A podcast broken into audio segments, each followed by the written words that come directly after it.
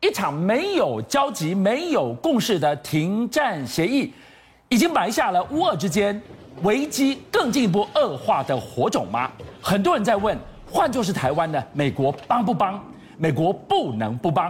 今天晚上，马老师要带着我们来看到接下来四十八小时会是台海最险峻的时刻。你来看看谁到台湾来了？前后任美国总统的钦差大使都来台湾了，台海要出大事了吗？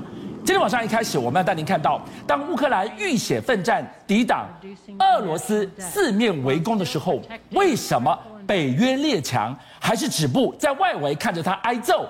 全都因为普京手上的这三个字。全世界都瞩目的乌俄谈判，今天凌晨结束，四个字：鱼死网破。鱼死网破这么糟啊！俄罗斯三条件：非武装、中立国，对，不可加入北约。是，乌克兰代表团一个字都没回应，我根本不跟你谈这些。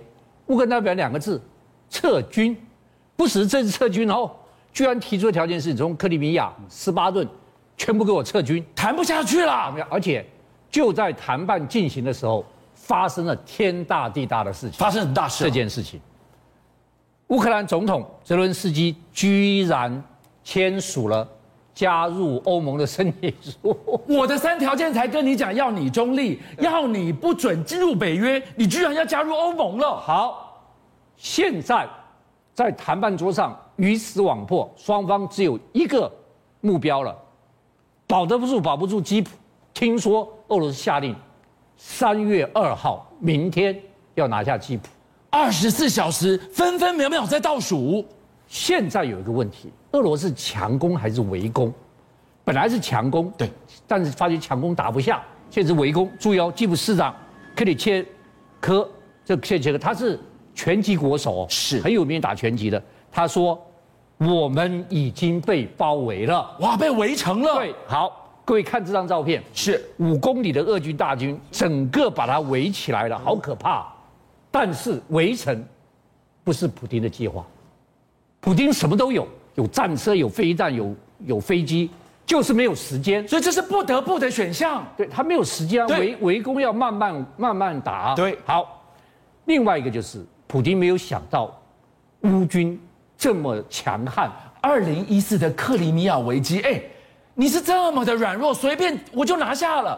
他是碰上了硬骨头，啃不下去了吗？乌乌军最近公布了两段东西，真的是让人惊心动魄。是一个是这个，居然是土耳其的这个攻击无人嗯机，棒起来就把俄罗斯的这个三段影片哦，就把俄罗斯打掉哦。大家注意看，这飞弹车，飞弹还在上面，看到吗？一二三四，一二三四，是飞弹车，俄罗斯的飞弹飞弹车哦，他现在在瞄准了，有没有？他已经瞄准了，他在瞄准了瞄准这一这一台，对，它上面还有很多颗飞弹在上面哦，哇看到没有？是好、然后他开始攻击，棒就就把它炸下去了。摧毁掉了，是惊心动魄。我跟你讲，我看到的时候都吓了一大跳。观众，你看到有没有吓掉？你看这个也是，这也是他的俄罗斯的这个飞飞弹车，弹车，这不得了，俄罗斯进攻的主力哦。现在，哎，看到没有？棒姐，这个这个整个飞弹车就不见了。我们知道战场上最重要的是什么？空优是。空优。对，好，俄罗斯国防部已经宣布了，整个乌克兰的空优是我们所保他通通拿下了吗。我认为是可能的，他全部拿，因为乌克兰空军比较弱，是而且他们都是俄罗斯的飞机，对还比较老旧。但是，乌克兰乌克兰人民最近很振奋，你知道为什么？出来一个神奇传说，就是基普幽灵这一家，基普幽灵什么样的战机可以被称作幽灵等级？就说乌克兰有一架米格二十九，是，连续六天升空空战。对，六次都打赢了，在他手下击落包括了苏凯二十五、苏凯二十七、苏凯三十五、米格二九，都被他击落你。说过去这六天来，对神乎其技。对，所以当然不知道是真还是假了，我自己有点存疑，但没关系。乌克兰听了简直追得鸡普幽灵，嗯对欢欣鼓舞我啊、很受到激励呀、对，好，所以欧盟立即就说了，我们要支援这个乌克兰武器，包括战机。米格九是苏联冷战时非常有名的机器，它跟我们 F 十六差不多，是它是属于空中空中缠斗的，对，所以空中缠斗它可以九机过载都没关系，只要缠斗能力特强。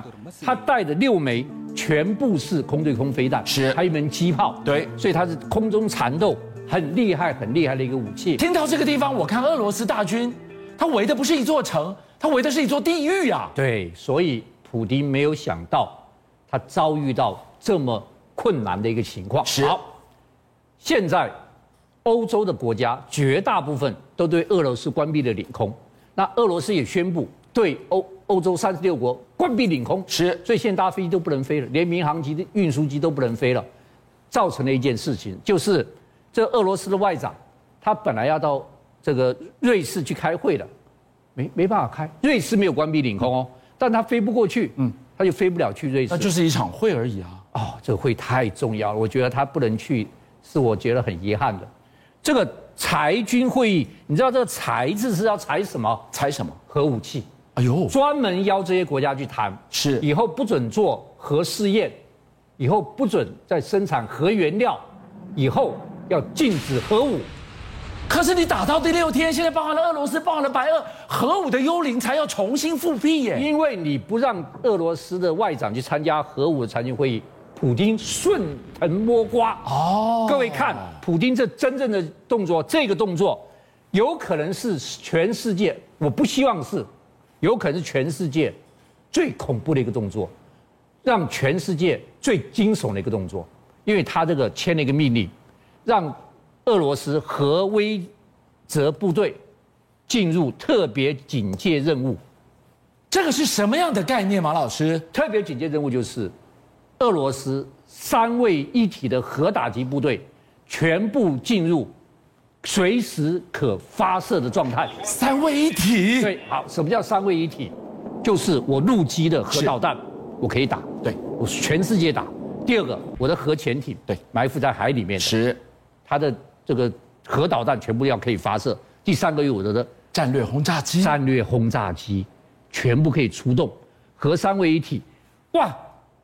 启动核三位一体，我告诉你，这简直，这就引发第一个引发世界大战，它只要发射一枚；第二个，将是人类史上第一次核战发生。呃我们还在好奇，为什么北约列强就这么束手的站在外围，看着乌克兰挨打，连他要加入欧盟，你都说慢慢来。原来他不想卷入这一场危机。还没完，他这个命令有一个最重要、最重要的事情，他说特别紧急任务状态，居然还下着给了太平洋舰队。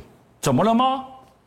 哎，他现在乌克兰打仗，他核能、潜舰啊什么，就就北方舰队啊、波罗的海舰队的，你给太平洋舰队下核警戒任务什么意思？大老远在库页岛这一边，意思说，告诉日本，我是用核弹可以再打你的；还有告诉老美，我太平洋西，我太平洋东岸，我的核潜舰也是可以打你的。哦对不是我不能从太平洋打你本来，是我给太平洋舰队下命令，就是说，你太平洋国家没有一个可以逃得过。好，普京说下这命令，还做了一个更绝的事情，白俄罗斯宣布，嗯我们不再是无核国家。这个怎么了？这个现在不是美俄大战吗？对，刚刚白俄罗斯什么事？开玩笑，白俄罗斯那个位置，如果他部署了核武器，对他打欧洲，连英国都可以打到，哦，他推得更前面就是了。更前面，而且波兰就在他旁边，是这个德国就在他波兰过去一点，就德国、法国全部都在他核武界。那他说，白俄罗斯现在宣布要加入核武国家，嗯你哪有这么时间发展核武？很简单，俄罗斯把他的图二二 M 三这边还少个 M，烈火呢，它有个最新版本的 M 烈火，放在俄罗斯带的带放在白俄罗斯带核弹，那就不得了的事情了。所以马老师的意思说，今天如果白俄罗斯不表态的话，距离战场最远的英国他还不怕的。对结果白俄罗斯一表态，加上这个图二，哇，英国错了蛋了。还有事情就是啊，我要跟简单跟大家讲，你知道现在全世界有核武的国家有几个？几个？